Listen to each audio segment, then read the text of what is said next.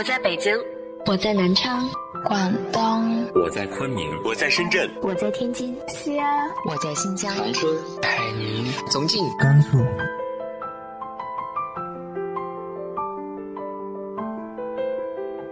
这里是 FM 幺八零八四，昨天的你的现在的未来，我是主播背着吉他的蝙蝠女侠。无论你在哪儿，这里都有我的温暖等你。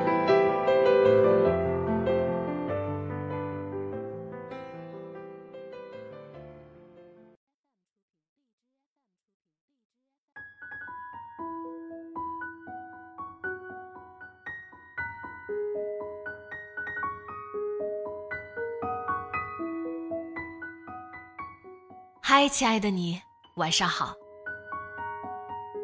从小到大，我们和父母之间多少会有一些矛盾，一点摩擦。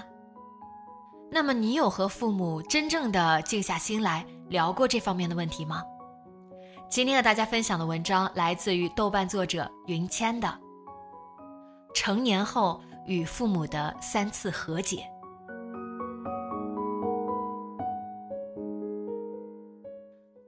曾经，我是个总和父母唱反调的人。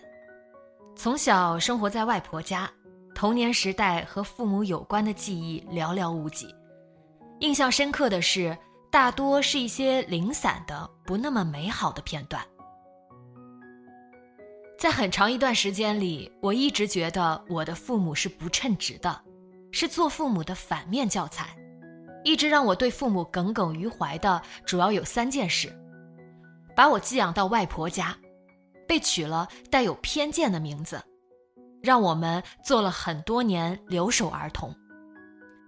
小时候，外公常常拿我开玩笑，说我是两个月大被我爸扔在门外，他们捡起来养的。和外婆走在路上，逢人便听到他说我是他两个月带大的。那个时候的我，心里便对父母埋下了一颗怨恨的种子。觉得自己是被父母遗弃的小孩，只有外公外婆爱我。我从小觉得自己是被放养长大的。刚回家读书那会儿，由于不适应，小学时常常一个人躲在楼道里哭。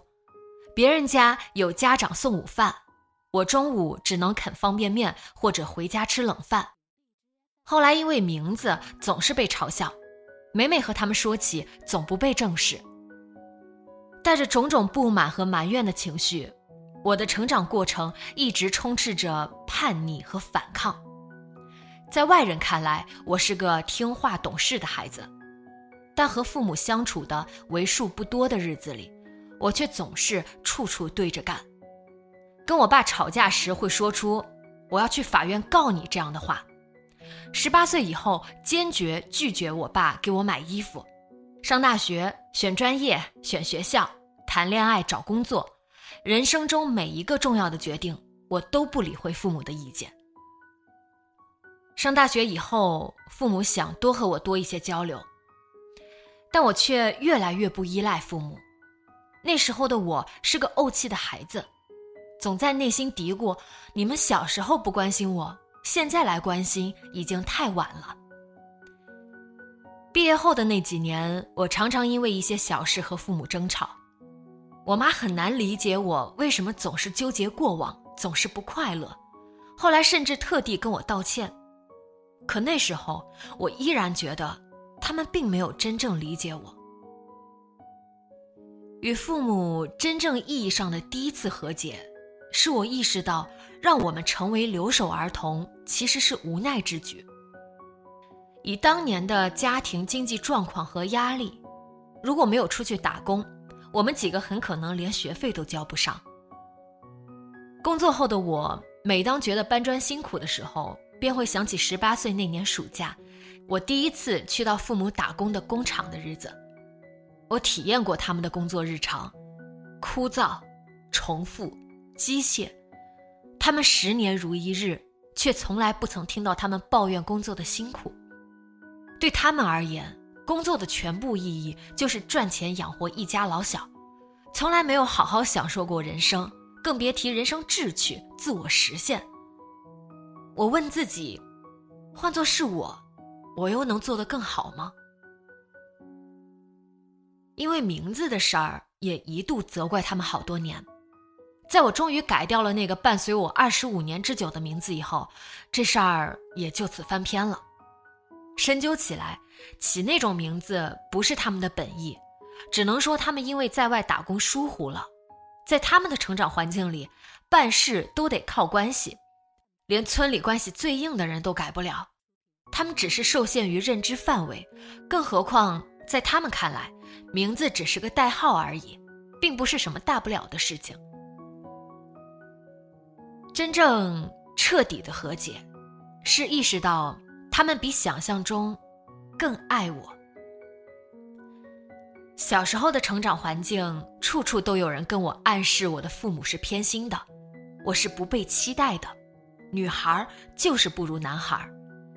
我也一度感受到父母对弟弟更偏爱。但后来看到过很多父母不爱孩子的案例，我才意识到，我的父母虽然不是完美的父母，但至少是爱孩子、有责任感的。他们秉持一颗尽量公平公正的心，尽心尽力为孩子付出，偶尔意识到自己有所偏离，也会力图弥补回来。虽然家庭条件并不好。但我很少体验过物资匮乏的滋味。从初中开始，父母便一次性给足我一学期的生活费。高中为了让我更专注学习，甚至特地回来陪读。大学时，我想申请助学贷款，他们也怕挫伤我的自尊心，不让我申请。我曾经以为父母是不会赞助我买房的。但今年做出这个决定，在父母那里却几乎没有什么阻力。他们掏空了自己的养老钱，降低了家庭抵御风险的能力，也只希望我过得好一点。我以为我不曾拥有过父母的爱，后来才懂得，只是他们的表达和我的接收发生了错位。小时候，我妈说差点把我送人。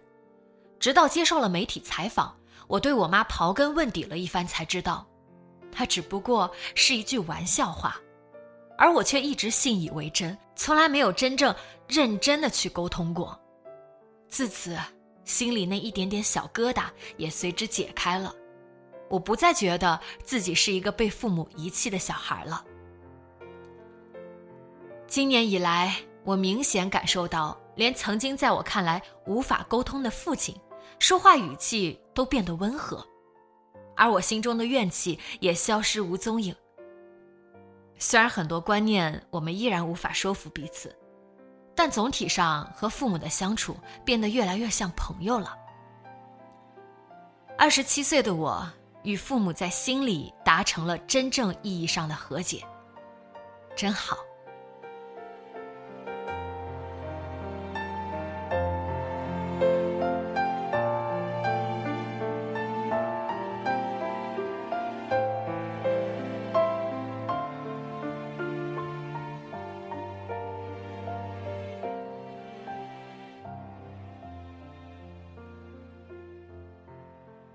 你和父母是否也缺乏沟通呢？直接在节目下方留言分享给我吧。今天的节目就到这里，节目原文和封面请关注微信公众号“背着吉他的蝙蝠女侠”，电台和主播相关请关注新浪微博“背着吉他的蝙蝠女侠”。今晚做个好梦，晚安。